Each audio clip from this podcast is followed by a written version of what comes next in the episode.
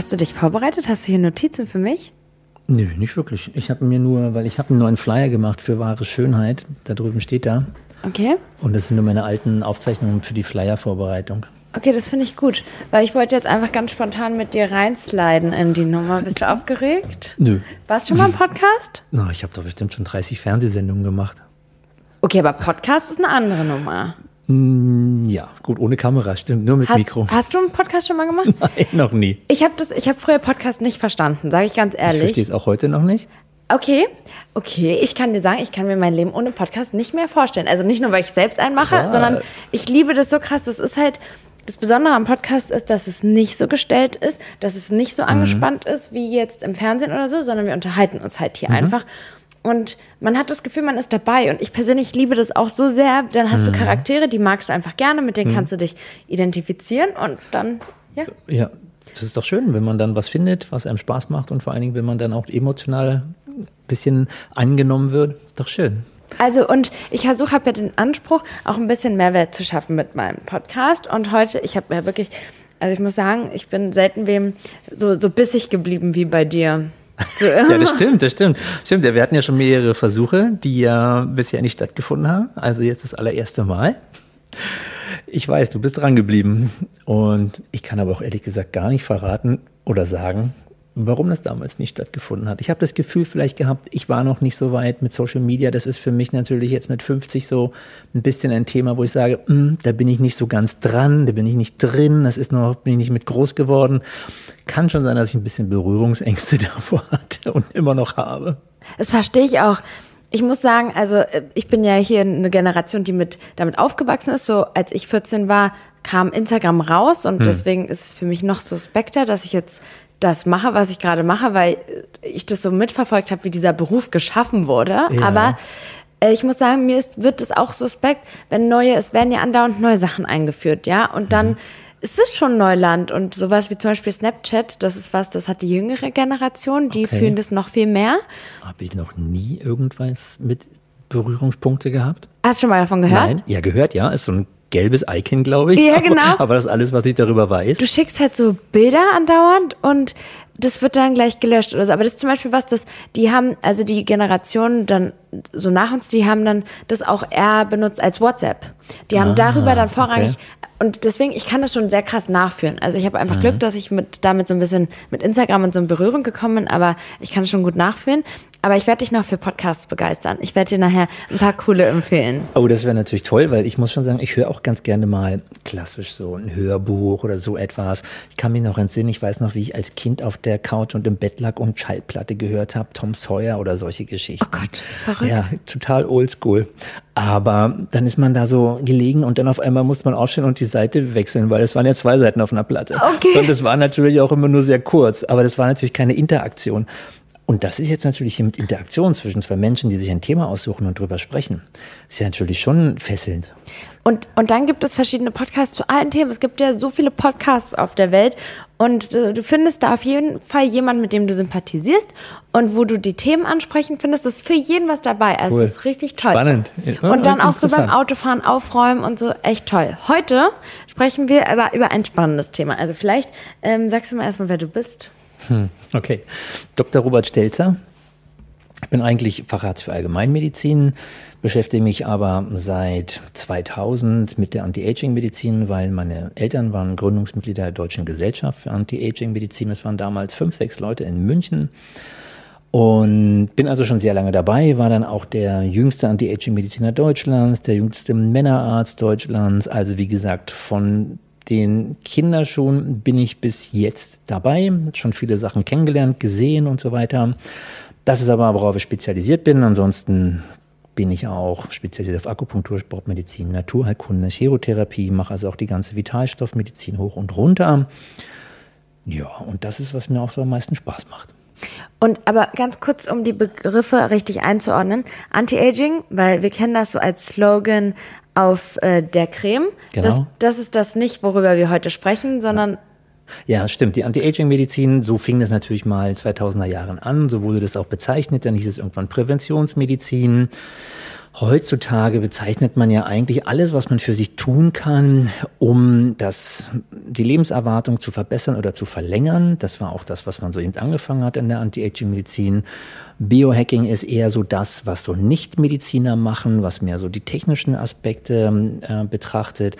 Das heißt, was meinst du technische Aspekte? Naja, zum Beispiel eine Apple Watch ist Biohacking zum ah, Beispiel. Okay. Dass, dass, man seinen Schlaf trackt zum Beispiel. Ah, Sowas okay. ist Biohacking, ja. Und das ist eben alles, was nicht medizinisch ist. Ne? Das sind auch Biohacker, sind einfach, können Otto Normalus sein, die sich damit beschäftigen, wie sie ihren Körper optimieren können. Auch ihre Mhm. Psyche, ihre Auch Einstellung, Mentalität. Genau, alles so Sowas etwas, was Beispiel, ja. Körperfunktionen aufzeichnet zum Beispiel. Mhm. Das ist auch eine Art des Biohackings. Aber das ist eben nichts Medizinisches. Okay, die, ähm, die eine sehr bekannte, kennst du, glaube ich, auch. Oh, jetzt fällt mir der Name nicht ein. Diese eine Schönheitschirurgin, die sagt immer Well Aging. Emi, Dr. Emi. Ja, genau. Well Aging ist auch ein schöner Begriff dafür, so, weil altern tun wir ja alle und wir wollen uns ja auch nicht dagegen. Genau, oder Best Aging, was auch immer man für Wortschöpfungen da hat. Letztendlich geht es darum, dass man den Körper optimal ins Alter und durchs Alter bringt, dass man auch am Ende viel Lebensqualität hat. Darum geht's eigentlich. Früher gab es immer so dieses Bild von dem Jungbrunnen, ja, dass man eben einfach ein Lebenselixier trinkt und dann ist man für immer jung, ob das jetzt so anstrebsam ist, natürlich was anderes. Aber das ist genau das, was man versucht, dass man einfach so lange fit, vital, geistig aktiv, körperlich natürlich ist und das vielleicht auch noch mit 90 plus. Ja, die Lebenserwartung wird ja auch immer länger und die Leute wollen auch eben einfach Qualität im Leben haben. Die wollen reisen, die wollen Sport machen, die wollen mit den Enkeln was machen, die wollen lesen, die wollen Theater besuchen, ins Kino gehen, toll essen. Die wollen sich ja nicht abschalten lassen, was die Natur ja manchmal eben doch programmiert macht. Und dagegen versucht man Strategien zu finden. Ja, und das, ob das Anti-Aging, Well-Aging, Best-Aging ist. Ja, darum geht's. Okay, wir sprechen aber heute auch über äh, den Schönheitsfaktor, oder? Das ist was, da haben wir beide auch eine Leidenschaft für. Das macht uns Spaß, das mögen wir einfach, oder? Genau, ja. Also heute geht es eigentlich darum, dass man die äußere Attraktivität, dass man versteht, dass eben auch alles von innen kommt, dass natürlich die Haut gewisse Strukturen hat zum Beispiel oder auch eben das Erscheinungsbild der Haut, die Frische, die Vitalität, dass man da bestimmte Aspekte eben tun und beachten muss, dass die innere Schönheit gestärkt wird und dass natürlich das beides ein Spiegelbild ist. Wenn ich viel dafür tue, dass ich nach außen attraktiv erscheine, gepflegt bin zum Beispiel, da muss ich dann natürlich auch sehr viel im Innern tun und darauf achten, dass ich natürlich auch diesen Glow nach außen habe. Okay, sprechen wir mal über den Glow. Ja. Also ich mache ja richtig gern Vitamin C Serum auf meine Haut. Ja, toll. Toll, ja? Ja. Okay. Also zum Beispiel, ich war einer der ersten in Deutschland, die hatten, ich glaube, das hieß Telex C. Das war ein kanadischer Hersteller für Vitamin C-Serien. Und das war ein totaler Hype, total krass. Ja, damals war es aber noch so Vitamin C-Serum ins Gesicht und dann war die Bettwäsche braun morgens, weil das eben dann oxidiert hat zum Beispiel Okay. oder eben die Klamotten sahen dementsprechend aus. Das war natürlich alles ein bisschen noch, die Produkte waren noch nicht so gut, wie sie heute sind. Aber ja, Vitamin C und auch die topische, sprich die lokale Auftragung auf die Haut von außen, ist definitiv eine ganz große Nummer, die man machen sollte. Okay, aber Vitamin C von innen, ich dachte, du kommst mir jetzt damit um die Ecke. Ich hätte nicht gedacht, dass du jetzt so begeistert von dem Serum. Ja, Ich ich bin totaler Vitamin C-Fan. Und ehrlich gesagt, außen und innen, ja, beides wichtig. Ja, ich wollte definitiv sagen, das, was du von außen machst, ist schon mal richtig. Auf jeden Fall. Wir können auch noch mal drüber sprechen, wieso und warum. Aber, wie du schon sagtest, von innen natürlich auch ein wirklich großer Big Player sollte man auf jeden Fall machen. Jetzt, ähm, jetzt ist es ja echt krass schwierig, Leuten jetzt eine Empfehlung zu geben, die wir halt auch nicht kennen. Wir wissen ja nicht, wie deren medizinischer Stand ist. So. Ja. Aber ich weiß ja, was du mir empfiehlst an Vitamin C pro Tag. Was würdest du jetzt sagen, ein Patient, wo du jetzt nicht die Blutwerte und so weiter vorliegen hast, was würdest du sagen, wie viel Vitamin C ist notwendig, um gesund, das ein gesundes Immunsystem zu haben und auch die Haut optimal zu unterstützen? Ist eine gute Frage, aber auch gleichzeitig eine schwierige Frage, weil Vitamin C zum Beispiel auch sehr wichtig dafür ist, was für toxische Belastungen habe ich denn. Wenn ich zum Beispiel rauche, lebe ich in der Innenstadt, lebe ich auf dem Land. Das sind zum Beispiel so ein paar Grundaspekte, für das Vitamin C auch wichtig wäre. Nur mal so als Vergleich. Die Deutsche Ernährungsgesellschaft sagt, man braucht 120 Milligramm Vitamin C pro Tag, um einen Skorbut, sprich einen Vitamin C-Mangel zu vermeiden. Ah, Finde ich eine sehr fragliche Nummer, weil zum Beispiel weiß man, dass wenn ich eine hohe Umweltbelastung habe, also zum Beispiel der Rauch einer Zigarette verstoffwechselt 100 Milligramm Vitamin C. Ungefähr 20 Minuten auf dem Kudamm spazieren gehen, 50 bis 80 Milligramm Vitamin C. Und jetzt soll ich nur Wegen 100, den Abgasen? Ja, Oh, wow. ja, als oxidativer Kompensator, als Schutz dagegen, beziehungsweise damit ich im Körper diese Belastung, den oxidativen Stress unter anderem abpuffern kann. Und jetzt soll ich nur 120 Milligramm einnehmen. Spannenderweise haben wir als Menschen früher Vitamin C selber hergestellt. So. Eine Katze stellt zum Beispiel Vitamin C her. Was wiegt die? Sechs, acht Kilo? Die stellt zwei bis vier Gramm Vitamin C her. Nicht Für sich selbst, ihr Milligramm, Für sich Körper- selbst. Krass, okay. Ja, und was macht die Katze? Liegt auf dem Ofen in der Ecke. Geht nicht über den Kudamm spazieren, raucht nicht, was auch immer. so, ein, ein Gewichtsäquivalent zum Beispiel ist Rotwild. Ein Rotwild stellt auch Vitamin C her. Heutzutage noch. Das heißt, Körpergewicht ungefähr so um die 60 bis 80 Kilo stellen die zwischen 10 bis 14 Gramm Vitamin C her. Okay. Auch Rotwild steht irgendwo im Wald, läuft nicht irgendwie an der Autobahn ständig lang und hat eigentlich einen relativ entspannten Lifestyle. So. Das heißt, eigentlich müssten wir auch im Grammbereich denken. Die Empfehlungen gehen eigentlich dahin, dass man 1000 Milligramm am Tag mindestens konsumieren sollte. Das ist jetzt Durch die orale Ernährung. Aufnahme, durch die Ernährung zusätzlich. Hängt jetzt wiederum davon ab, was esse ich denn sonst auch so? Esse ich viel Gemüse, esse ich rote Beeren zum Beispiel? Ja? Das wäre ja auch schon mal eine gute Grundvoraussetzung. Aber man sagt, ungefähr 500 bis 1000 Milligramm Vitamin C sollten am Tag konsumiert werden. Jetzt ist es wasserlöslich, flutet sehr schnell an. Dann ist es immer manchmal die fraglich, soll ich es zweimal am Tag nehmen, soll ich es einmal am Tag nehmen? Und das sind dann so individuelle Dinge, was man ihnen empfehlen kann. Okay, aber halten wir fest, Vitamin C zu sich zu nehmen ist eigentlich für, also äh, solltet ihr jetzt nicht auf dem Land leben und äh, nicht rauchen und äh, so wie ein Rotwild leben oder so, dann sollte eigentlich jeder Vitamin C zu sich nehmen. Ja, total richtig. Das wäre schon eine wichtige Empfehlung und wir messen auch sehr viel Vitamin C im Vollblut, das heißt also die Vitamin C-Versorgung in der Zelle und sehr, sehr wenige Menschen, ich würde sagen 20 Prozent ungefähr, haben eine optimale Vitamin C-Versorgung. Also das ist schon ein Manko, das muss man definitiv sagen. Vitamin C-Produkte hängt natürlich auch ein bisschen qualitativ ab. Grundsätzlich kann man immer sagen, Vitamine, Mineralien, je günstiger, desto schwieriger ist die Qualität. Also man sollte schon auf gute Produkte achten und da kann man auch mal beim Fachmann nachfragen. Mhm, also bei der Apotheke oder beim Arzt. Zum Beispiel, ja.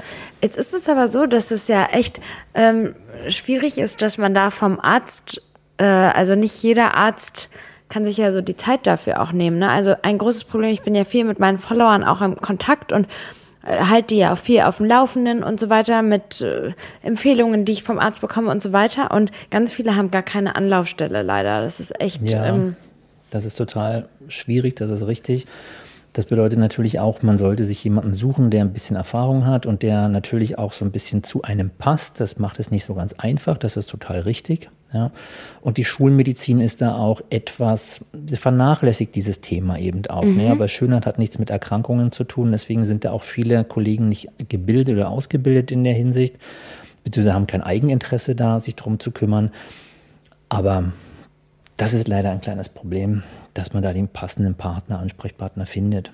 Was würdest du jetzt sagen, ist der nächste Big Player im Well Aging? Ich finde das gut. Das ist so, das ist so, weil ich muss sagen, ich hätte es nicht gedacht. Ich hätte es nicht gedacht. Aber ich bin jemand, wenn ich Falten an mir erkenne und A- Alterung merke, ich hatte mein erstes graues Haar, ich spüre langsam die, äh, das Alter, ich bin 28 und ich bin ja so jemand, der so reflektiert ist und eigentlich sich auch vorgenommen hat, damit kein Problem zu haben. Aber dennoch ist es ein Thema. Es ist echt krass. Also ich spüre da auch einen Ja. Druck. So. Ja, das kann ich total verstehen, weil natürlich man ja, die Jugend nimmt man ja als selbstverständlich hin. Das ist etwas, du stehst morgens auf und das ist alles super. Egal wie du dein Wochenende verbracht hast, ob du feiern warst oder ob du wenig geschlafen hast, das ist ja, du bist ja voll im Saft deiner Kräfte. Und wenn du dann merkst, auf einmal kommen so kleine Veränderungen, dann schockiert einen das natürlich, weil das System natürlich nicht mehr so adaptiv ist und Veränderungen stattfinden. Und da sind wir gleich bei den großen Big Playern. Das bedeutet zum Beispiel, dass man natürlich seinen Lifestyle kontrollieren sollte. Und umso früher und umso schonender mit seinen Ressourcen umgegangen wird, desto mehr Chancen hat man, gut zu altern und auch sanfter zu altern.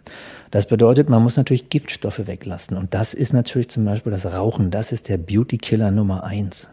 Toxische Belastungen durch Radikalstress, vor allen Dingen das Rauchen. Und das Verrückte daran ist, keiner sagt, ja, steckt dir die Zigarette in den Mund. Das ist ja eine völlig freiwillige Geschichte. Ja, deswegen ist das Rauchen natürlich etwas, was du super kontrollieren kannst. Oh. Auch das passive Rauchen. Robert, also das ist, Rauchen ist ein Thema, also ich muss ja sagen, ich kämpfe ja seit einigen Jahren mit dem Thema Rauchen. Ich mhm. bin aktuell Nichtraucher und habe auch vor, niemals wieder zu rauchen. Gut, super. Aber ich muss sagen, ich kämpfe sehr krass mit dem Thema. Also wirklich, ich habe es noch nie, habe ich gerne geraucht, aber die Sucht, die ist, die ist nicht so, es ist nicht so sozusagen so einfach zu sagen, ich lasse es jetzt. Bin ich voll bei dir. Da ist ein Sucht.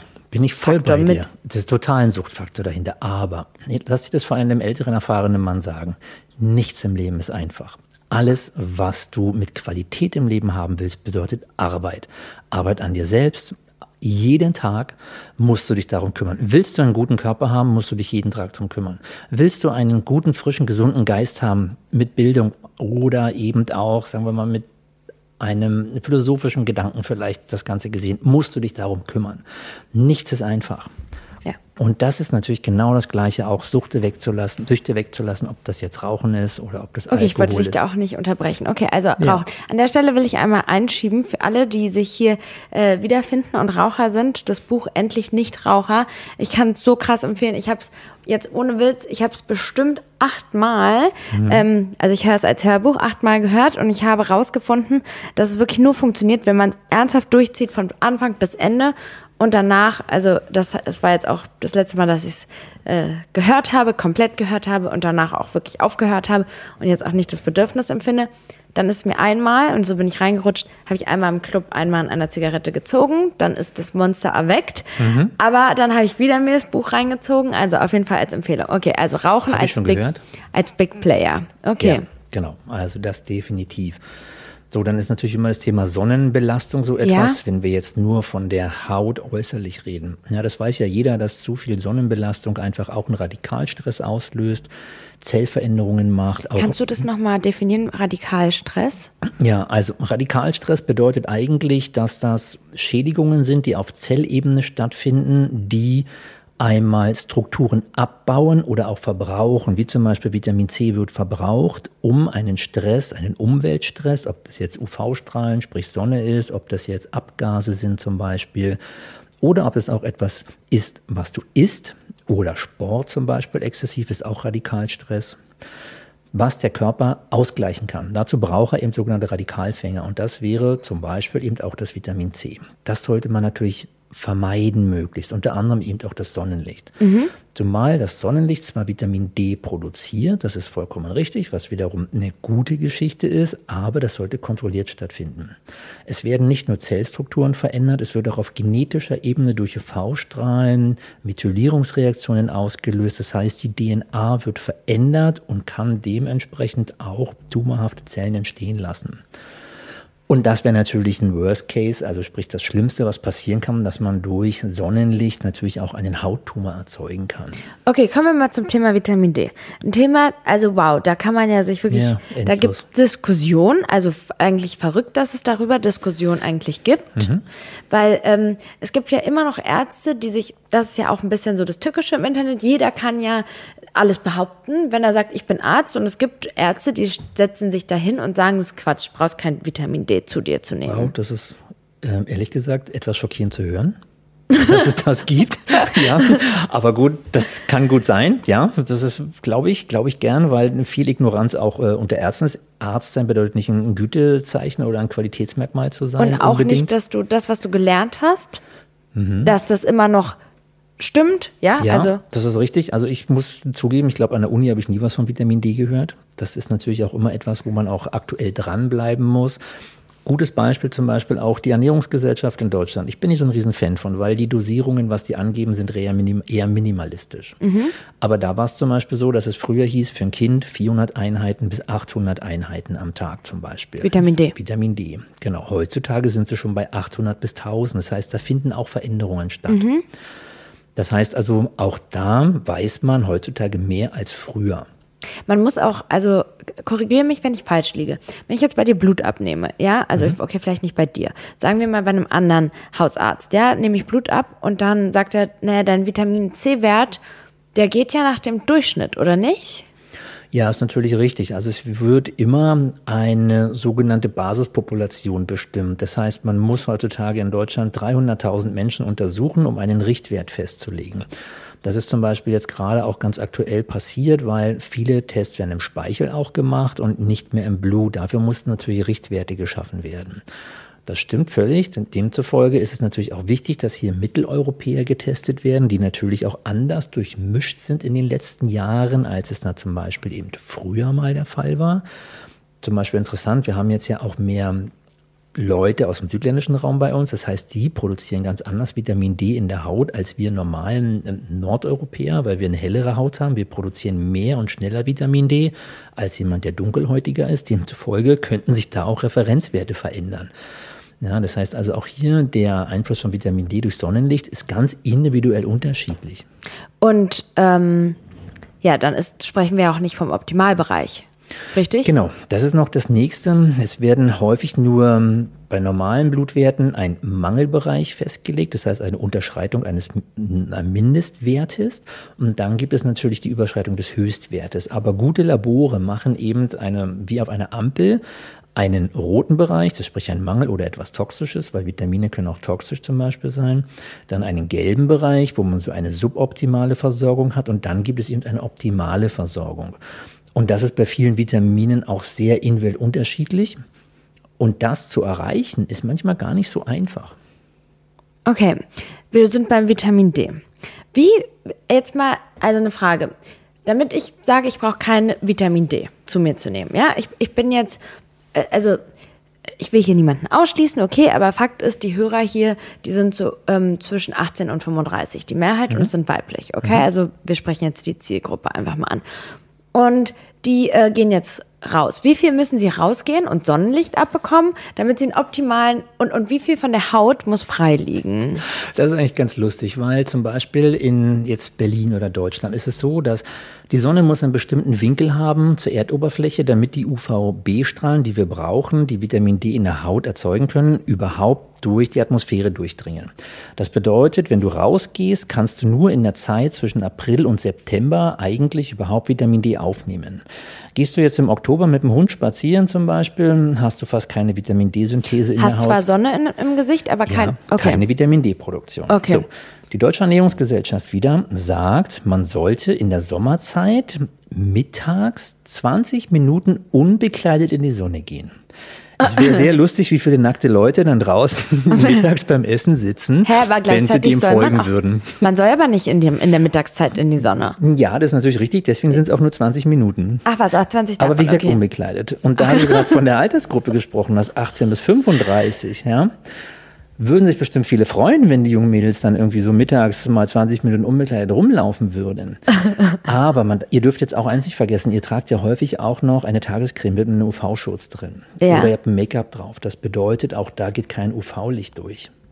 Also das muss natürlich auch eine ungeschützte, exponierte Haut sein. Nee, aber man soll doch immer Sonnenschutz drauf machen für wegen ja, Krebs und so. Das ist richtig. Was machen wir jetzt damit? Das ist ja ein Dilemma. Ja, das ist richtig. Demzufolge, ja, demzufolge, dass ihm die Kontrolle ist immer das. Ähm, natürlich ähm, Sonnenschutz dort immer auftragen, wo man lange in der Sonne liegt. Also sprich, wenn man natürlich jetzt im Sommerurlaub ist, immer Sonnenschutz tragen. Total richtig. Wenn ich jetzt rausgehe zum Beispiel und ich habe jetzt einen UV-Schutz im Gesicht, ist es ja völlig richtig.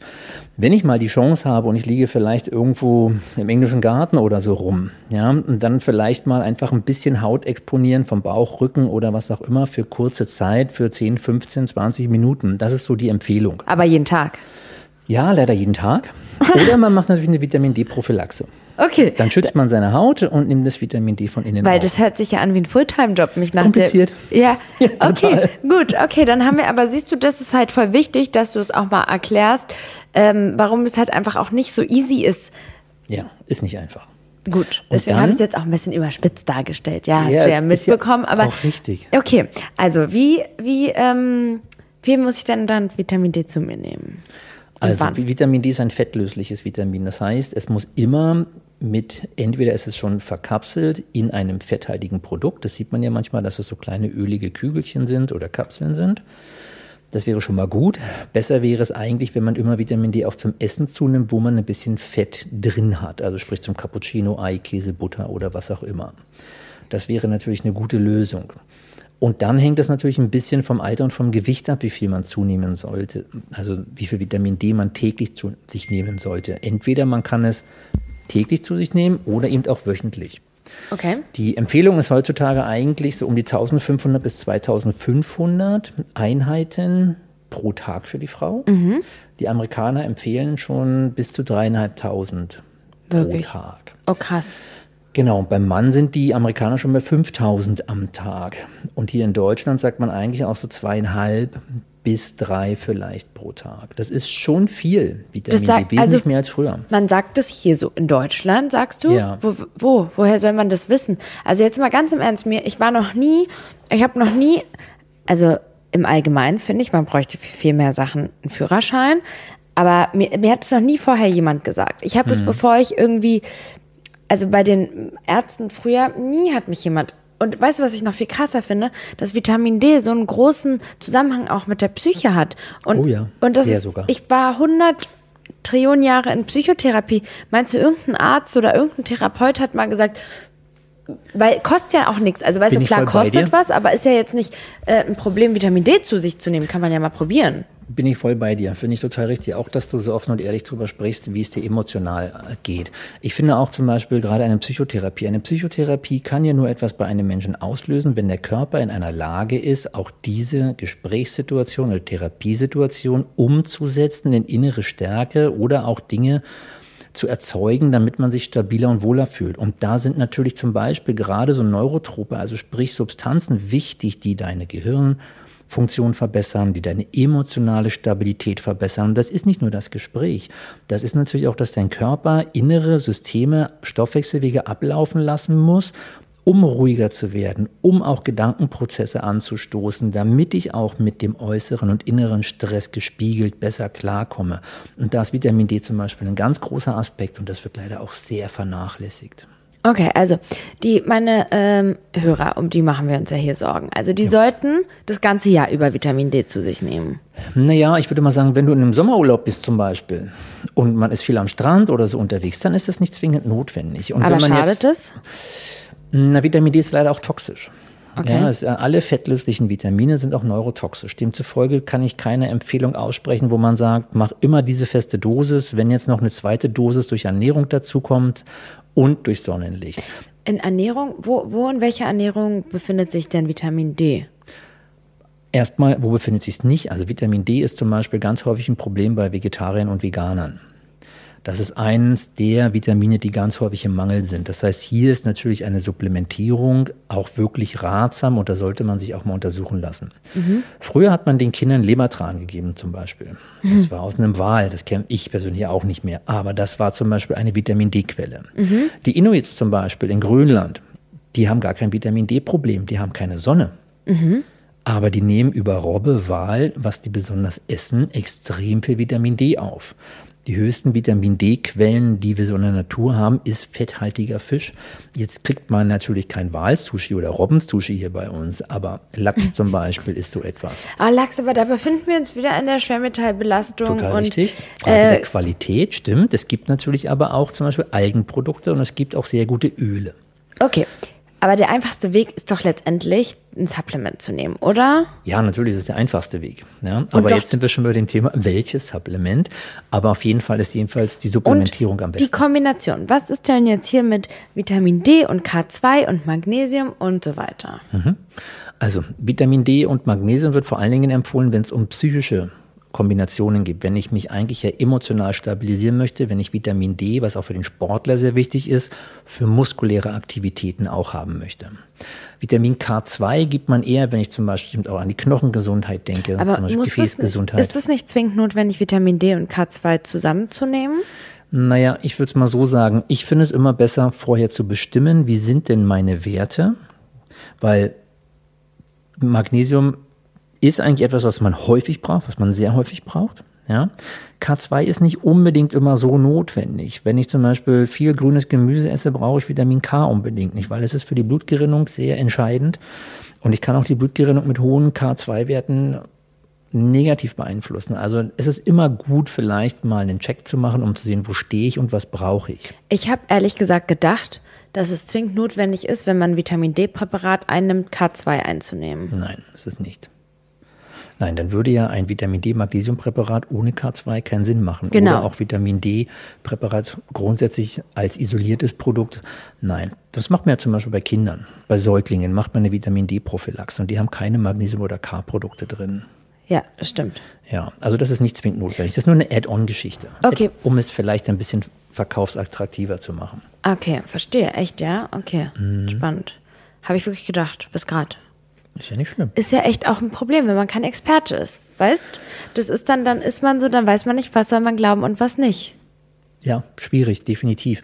Deswegen wäre es gut, jemanden zu finden, mit dem man mal auch über die Sachen reden kann. Das, Deswegen klar. vielen Dank, dass du dich jetzt hier wirklich, das ist ja für so viele Hörer voll wertvoll, was du sagst. Okay, jetzt nochmal zurück. Also das Vitamin D.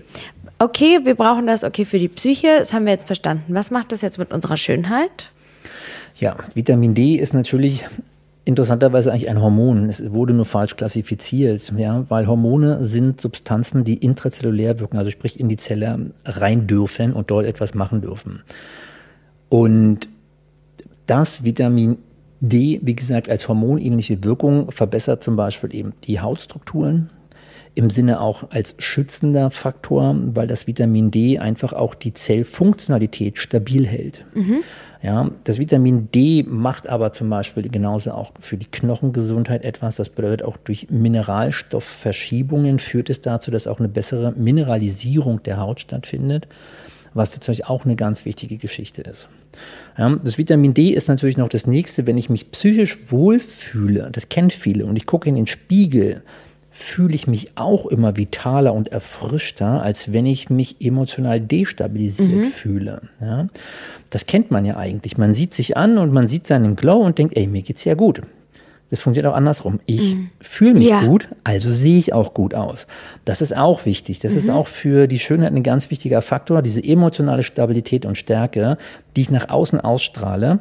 Und das kann Vitamin D eben zum Beispiel auch verbessern, dass ich so diesen Winterblues vielleicht nicht so stark habe oder gar nicht habe.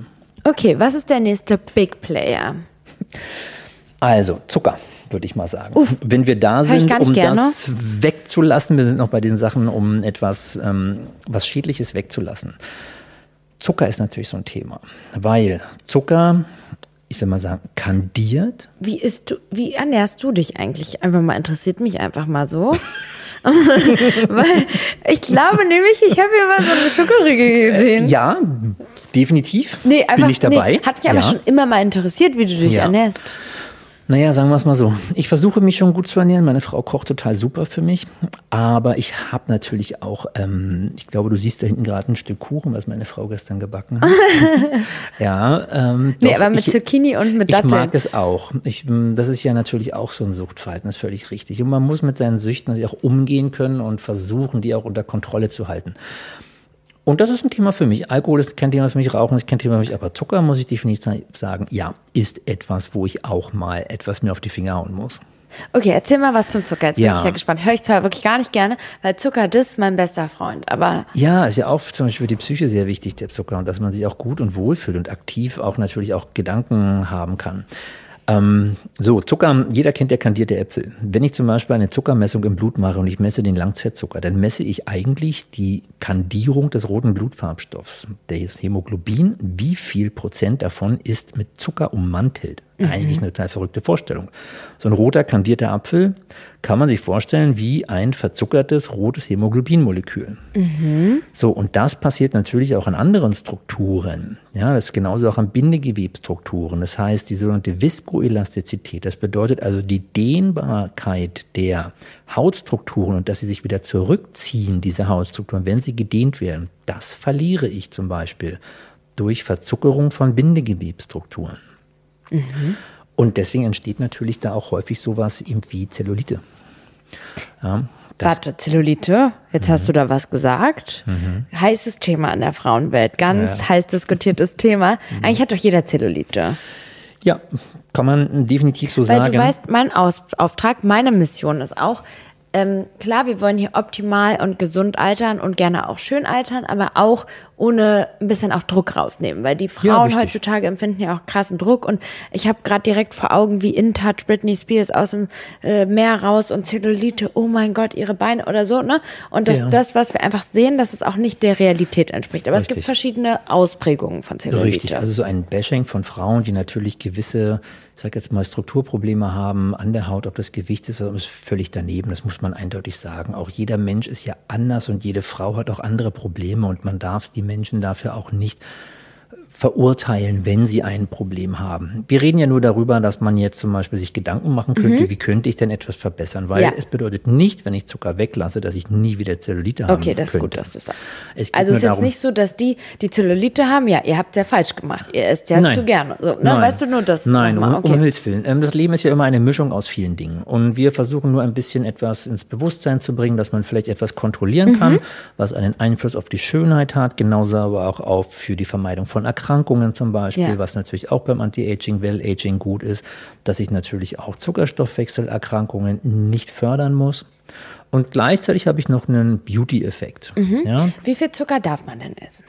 Ja, das ist natürlich immer so eine gewichtsabhängige Geschichte. Ja, man sagt ja so, dass 60 bis 100 Gramm am Tag eine relativ normale Geschichte sind. Ich brauche, ich habe zwei zuckerabhängige Organe im Körper. Das sind die roten Blutkörperchen und das sind die Gehirnzellen. Die brauchen zwingend Zucker. Und je nach Größe und Gewicht des Menschen können das eben 60 bis 120 Gramm sein. Ja. Ja. Ja. Okay. Und das heißt natürlich auch, Ist da mit drin in Begriffen Fruchtzucker? Ähm, ja, natürlich, das bedeutet grundsätzlich alle Arten Also von im Zucker. Prinzip, dann lasse ich einfach das Obst weg, weil dann kann ich ja die Cornflakes morgens essen. Nein, um Himmels Willen. weil das Obst natürlich wesentlich bessere Zuckerstrukturen hat. Und weil es auch natürlich äh, Vitamine, Mineralien und Wasser beinhaltet. Ja, das heißt, Cornflakes ist natürlich schon so etwas, was man definitiv nicht essen soll. Das ist natürlich jetzt, das war eine tricky Frage. Aber nein, äh, Obst und Gemüse ist definitiv die beste Zuckerquelle, was man ähm, dann machen sollte. Wir reden hier aber auch von zusätzlichem Zucker, der vermieden werden sollte als ersten Schritt. Ich muss jetzt nicht unbedingt noch was süßen, was vielleicht nicht unbedingt gesüßt werden muss, wie Kaffee, Tee zum Beispiel. Ja, das wäre natürlich wichtig. Die Frage ist, ob ich, wenn ich was Süßes essen möchte, morgens, mittags und abends was Süßes essen muss. Muss ich abends Und die Gummibärchen essen kann- auf der Couch? Okay, da, da sprichst du ja ganz deutliche Zuckerquellen an, denen, bei denen einem auch bewusst ist, dass da Zucker enthalten ist, aber es gibt halt so viel Lebensmittel, so viele Lebensmittel, die Zucker enthalten, bei denen man es gar nicht glaubt. Man denkt, man tut sich da irgendwie ein gesundes Müsli in die Schale oder so.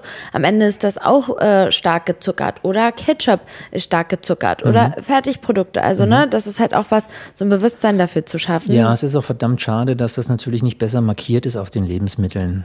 Dass man natürlich auch sieht, da hier ist Zucker zusätzlich ähm, hinzugefügt worden zum Beispiel. Ja. ja. Das ist echt schwierig, das muss man natürlich sagen. Und grundsätzlich ist auch ein nüchtern Zucker etwas, was man sich bei seinem Hausarzt im Rahmen eines Vorsorge-Checkups auch immer untersuchen lassen kann. Alle zwei Jahre, ab 35 ist das obligat. Also da kann man das dann immer machen. Unter 35 entscheidet der Hausarzt oder wo auch immer das macht, ob man im Rahmen der Gesundheitsuntersuchung das machen sollte. Aber ich würde es auf jeden Fall mal anraten, weil es ist eine stumme Erkrankung und die zeigt leider erst ihre Symptome sehr spät. Okay, also, okay, das nehmen wir ernst, aber ich schwenke jetzt wieder zurück zur Schönheit. Ja. Also, wenn ich jetzt äh, Zucker, äh, Zellulite, Mhm. ähm, wie beeinflusst das noch meine Optik?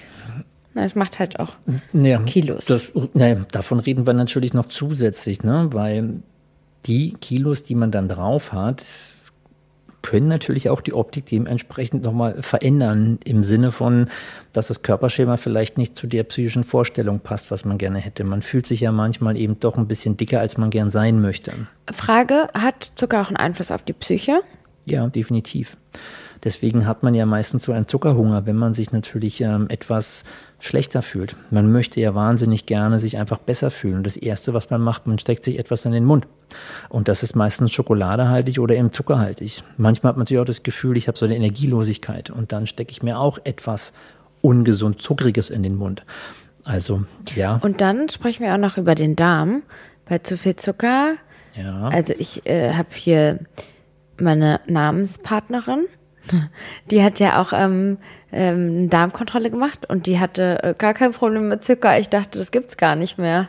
Weil wir alle, die das ja kontrolliert haben, hatten zu viel Zucker, also ich eingeschlossen, ne? Mhm. Ich hatte, Ja, das liegt aber daran, dass natürlich die Restverwertung im Stuhl, das heißt ja eigentlich, was dann eben noch rauskommt, dass da zu viel Zucker drin war. Das bedeutet natürlich, dass wahrscheinlich die Bakterien, die im Darm vorhanden sind, nicht die Zucker genügend entweder aufgenommen und verstoffwechselt haben oder dass natürlich die Zufuhr zu hoch war und dann entstehen und Pilze. dann Restzucker. Und natürlich klar, es gibt viele, sagen wir mal, Lebewesen, wie Pilze zum Beispiel, die im Darm von dem Zucker leben, aber eben auch Bakterien, zum Beispiel gasbildende Bakterien.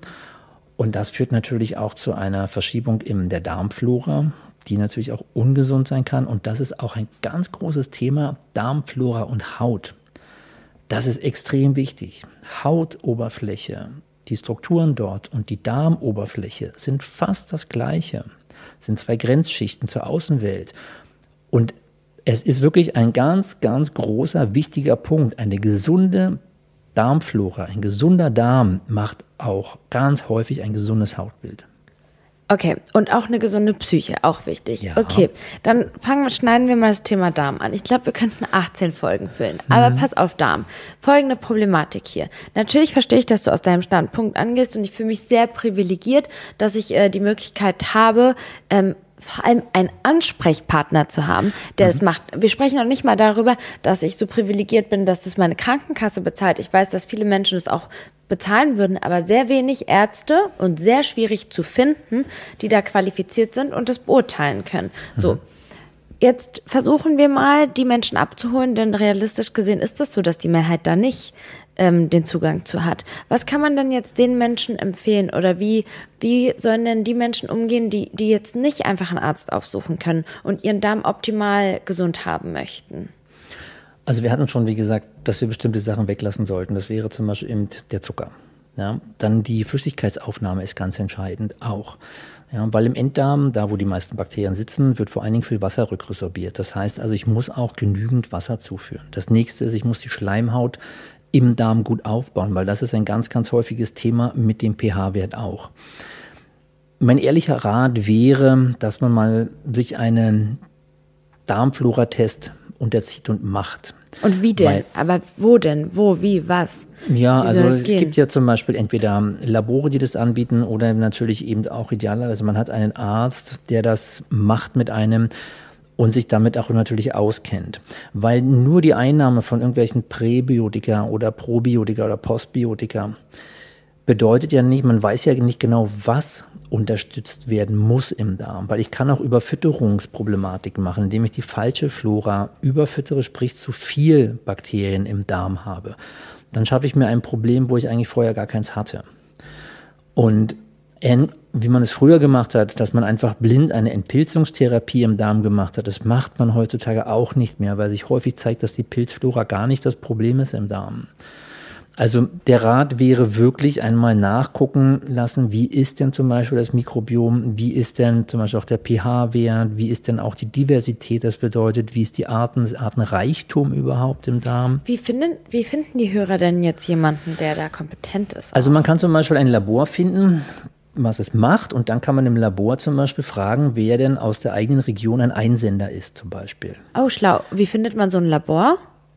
Naja, Was gibt man da ein? Stuhlganglabor. Naja, man kann zum Beispiel eben Stuhltest und dann Labore Deutschland mal Ach, cool. machen. Ach, wirklich? Okay. Es gibt jetzt eigentlich nur ein paar große in Deutschland und da kann man einfach mal anrufen und mal fragen, ob es zum Beispiel dort eine Liste gibt, wer denn Einsender ist, wer zum Beispiel viel Stuhltests einsendet. Das kann man machen. ja, das, so würde ich es jetzt machen. Nee, ist ein guter Weg. Also ehrlich, ich, weil ich weiß, dass ähm, viele, viele da auch gerne Klarheit gewinnen wollen würden. Ja. Kannst du noch mal über die Wichtigkeit der Darmflora sprechen? Was beeinflusst sie genau? Also die Darmflora letztlich, es fing ja eigentlich alles an mit dem Buch Darm mit Charme. Wirklich, ja? Ja, also da ist doch, denke ich, ein anderes Bewusstsein entstanden, weil bei uns im Studium damals war der Darm einfach nur, ja, das ist halt irgendwie etwas, da kommt am Ende was raus. ja, und früher in der Chirurgie, das war, wenn wir Darm-OPs hatten, das war immer etwas ah, was so ganz ungeliebt war. Aber das war immer so ein Nebenorgan, was jetzt nicht wirklich so wichtig ist. Ja, wie gesagt, da ist was drin und dann kommt da irgendwann was raus. Ja, der Darm. Warum ist die Darmflora so wichtig? Also letztlich, wie du es vorhin auch schon kurz gesagt hast, es gibt so viele Einflüsse auf die Darmflora und genauso auch andersrum. Und das ist das Interessante. Wir haben ja eine sogenannte Hirn-Darmachse und auch eine Darm-Hirnachse. Also sprich, es spiegelt sich alles zurück.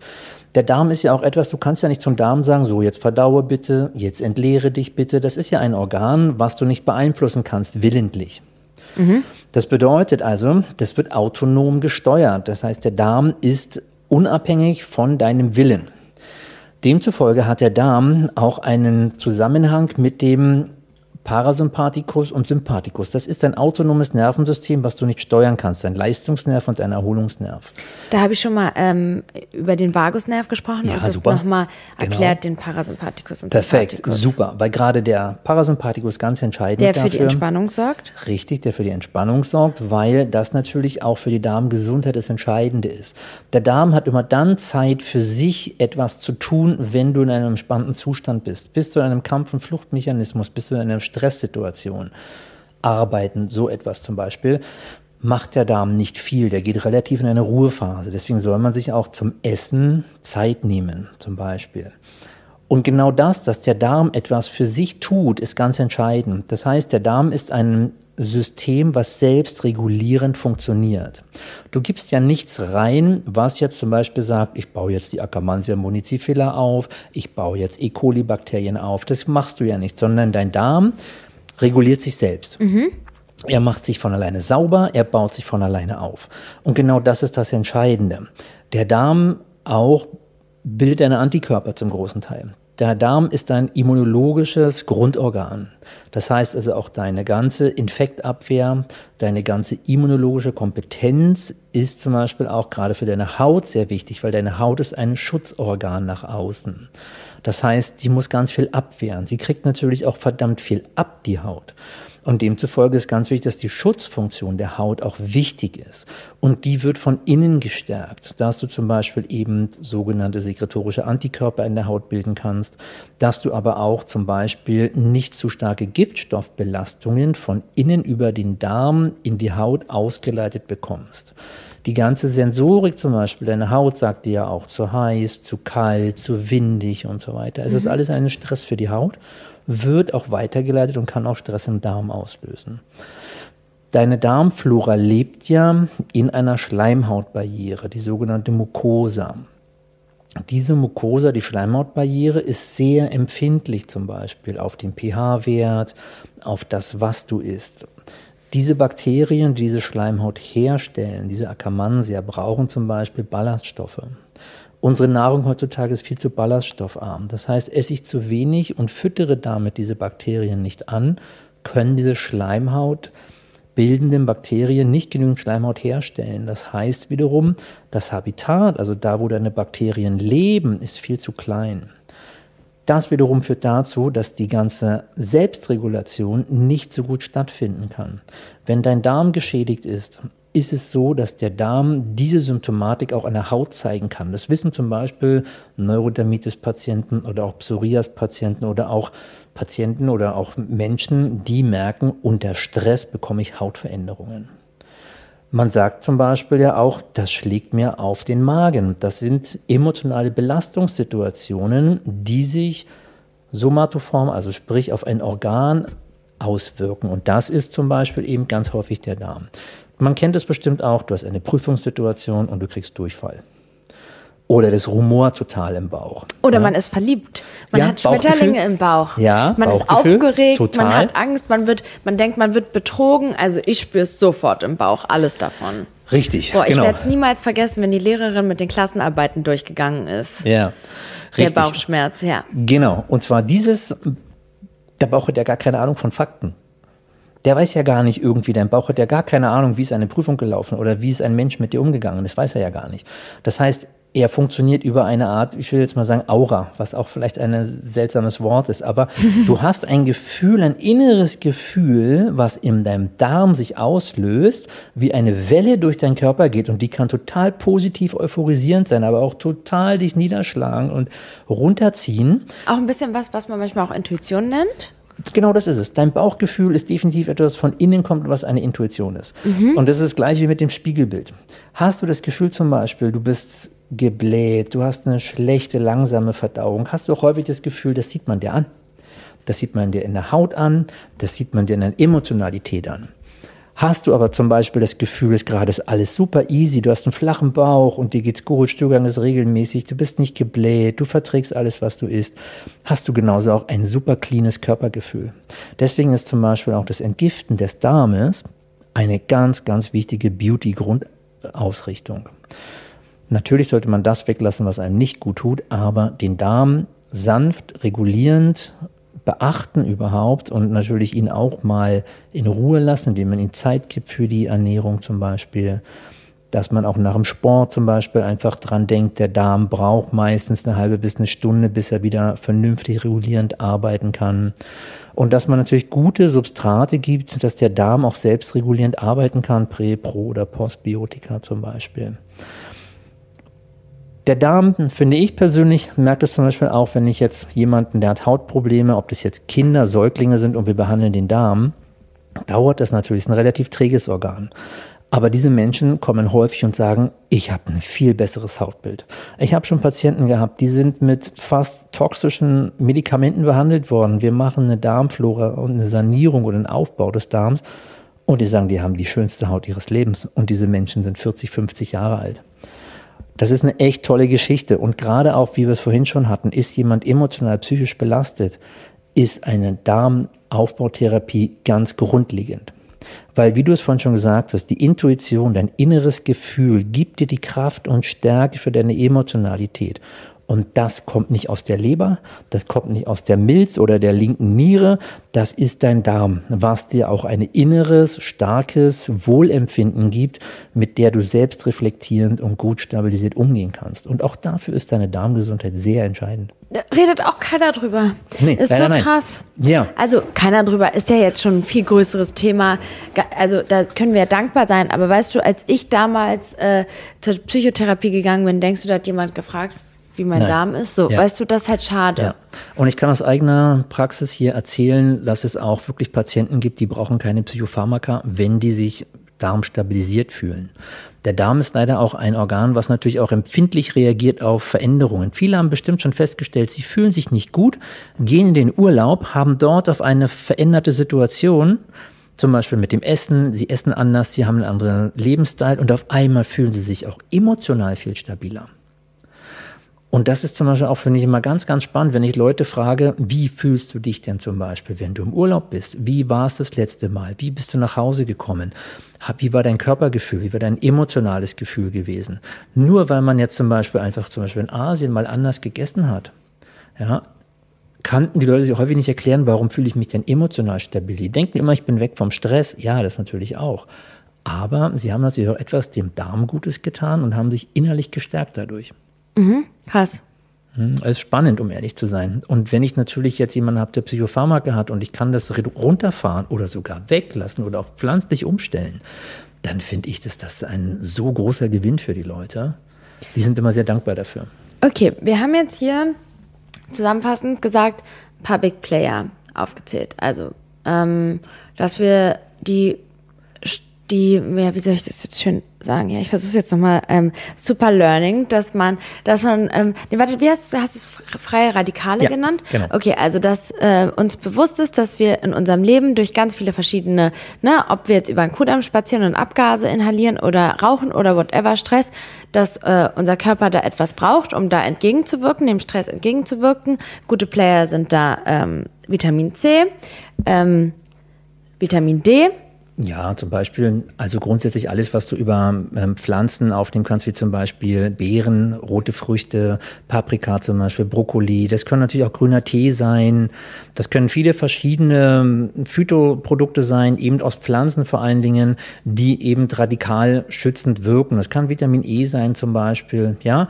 Das kann genauso aber auch gerade MSN sein zum Beispiel. Also es Was gibt viele das verschiedene MSN? Ich Möglichkeiten. kenne den Chat.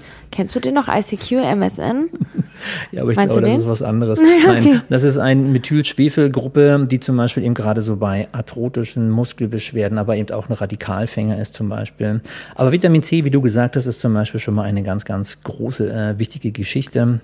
Ja, also da gibt's viele Sachen, da müsste man nochmal drüber reden. Ja, e- eben. Ich weiß, wir können hier, wir könnten hier stundenlang. Aber weißt du, was so spannend wäre? Hast du Lust, dass wir einmal die Community fragen, was sie so für Fragen haben? Voll, klar, und dann weil können wir um die Menschen mal, geht's. Genau. Und diese Fragen, die sie haben, sind natürlich alle eigentlich das Wichtigste, warum wir das hier auch machen. Und, und wir sind ja auch schon auch ein bisschen befangen sozusagen, weil wir ja schon ein gewisses Grund, also ich habe ja schon viele Stunden bei dir lernen dürfen und von dir lernen dürfen und mich damit beschäftigt und so, aber vielleicht haben wir auch manche Fragen gar nicht auf dem Schirm, die andere so. Deswegen finde ich super die Idee, weil da kommt bestimmt auch ganz viel Input für uns, was auch ganz toll und wichtig für uns ist und auch sehr interessant natürlich ist. Wie kommt das an? Was haben die für Fragen, die Menschen überhaupt? Ja, okay, dann haben wir noch den Darm. Da hast du auch viele wichtige Sachen gesagt. Also zu allem kann man natürlich noch mal viel tiefer gehen, aber ich finde, dass du, dass du äh, viele Punkte richtig toll aufgeklärt hast und ähm, echt spannend dargestellt hast. Jo, Dankeschön. Cool, dann ähm, verabschieden wir uns an der Stelle und machen ein, ähm, ihr könnt das hier, ich werde mal so einen Button bei äh, Spotify einrichten oder bei Instagram kann man dann auch die Frage stellen und dann treffen wir uns hier wieder zum Fragen und Antworten. Das klingt sehr gut. Bin Cool. ich gespannt. Super, tschüss. Tschüss.